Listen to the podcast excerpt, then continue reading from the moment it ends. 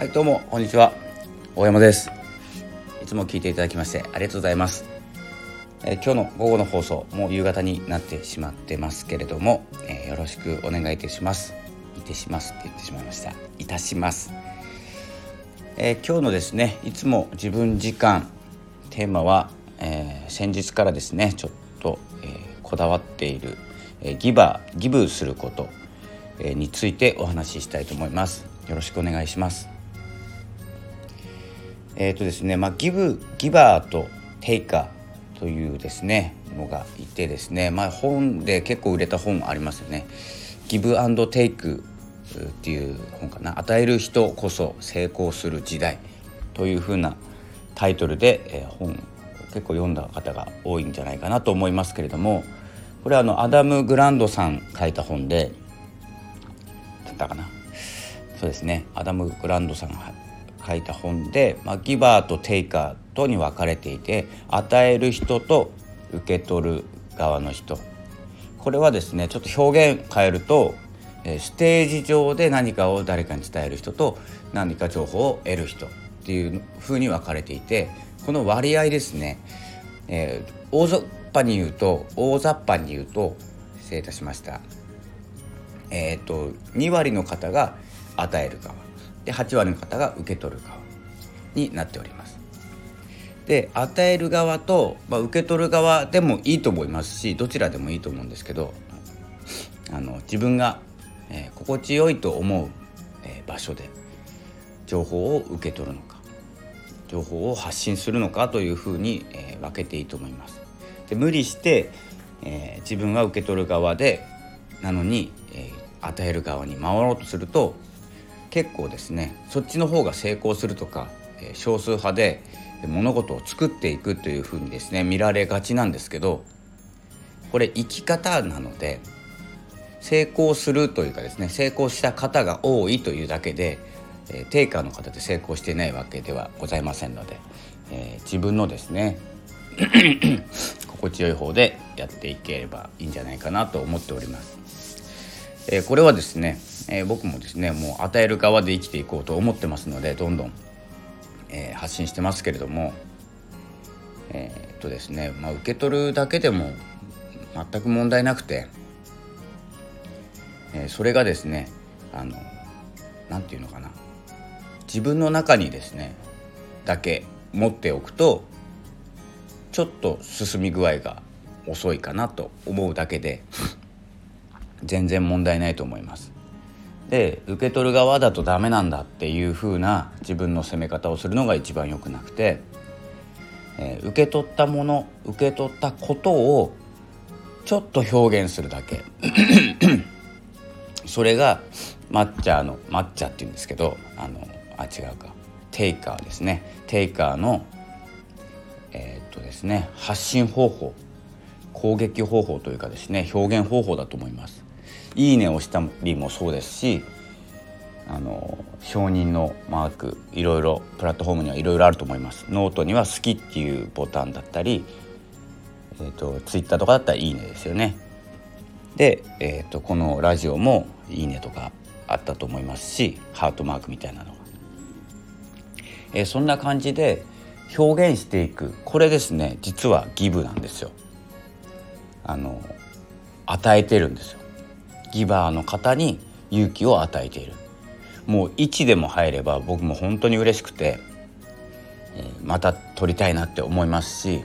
それがなければ一人で発信していてもう無反応だったらやめてると思います。本当は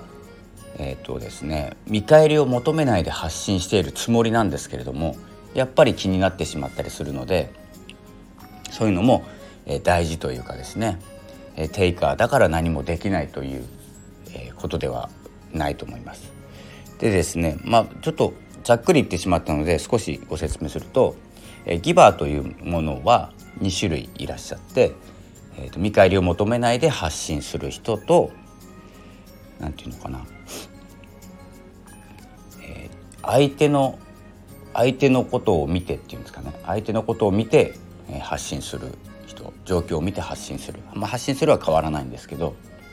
そのですね、えー、他者他者というか周りの方の、えー、ことをですねから影響を受ける、えー、外交型のギバーと内向型のギバーという、えー、内向型外向型っていうですねこれユングさんユング心理学のユング先生がですね、えー、おっしゃってることなんですけどこのですね、内向型違う外向型の中にもですねこれ一部だと思います。ちょっと言ってることがちぐはぐになっちゃってるんですけどマッチャーというですね、えギバーテイカーマッチャーという、えものがという考え方ですね。考え方があるというお話なんです、えグランドさんですね。グランドさんがおっしゃってたのが。でそのマッチャーというのがえっ、ー、と損得とか周りに影響される考え方の人ですね。で相手に合わせるっていう考え方の人。結構外交型のギバーと似てるんですけど一応3種類に分けてる。分けて考えてます。受け取る人、えー、もらう人あとは周りに合わせる人。というふうな形なんです。僕もですね結構マッチャーなんですよね。なのでギバー完璧なギバーではないんです。なのであのまあ一言で言ってしまうとどれでもいいと思います。受け取っても発信与えても、えー、周りに合わせても絶対みんな持ってますから全部。なのでその割合を、えー、変えていってみるとかですね、えー、テイカーだけどギブしてみるとか、えー、アクションしてみるとかそれを一つのギブと考える。というふうな形でですね発信すればいいのかとか音にする音っていうのが声なんですけど、えー、音にすればいいのかとかですね、えー、そういう決まり事を一切取っ払ってですね自分が今誰かのラジオを聴いていていいねするのがいいのかツイッターを見ていていいねをするのがいいのか自分で発信してえー、っとですね、まあ、評評価とか、えー、伝わりを気にしないとか誰かに合わせるとか、え、そのですね今やっている自分の行動をですね、え、見直す変えなくていいので見直すえどんなことをしているのかっていうのが分かっていればいいと思いますので、え自分がどんな形で、え関わりを持っているのか周りと関わっているのかということを、え知っておくだけで変わると思います。変わるっていうか変われるんですね。自分が分かってないと変われるはずないので何から何に変わるか分かんなくなっちゃうからこんな感じで、えーと、自分が今何をやっているかただ受け取ってるだけであればちょっと狭いですし、えそれで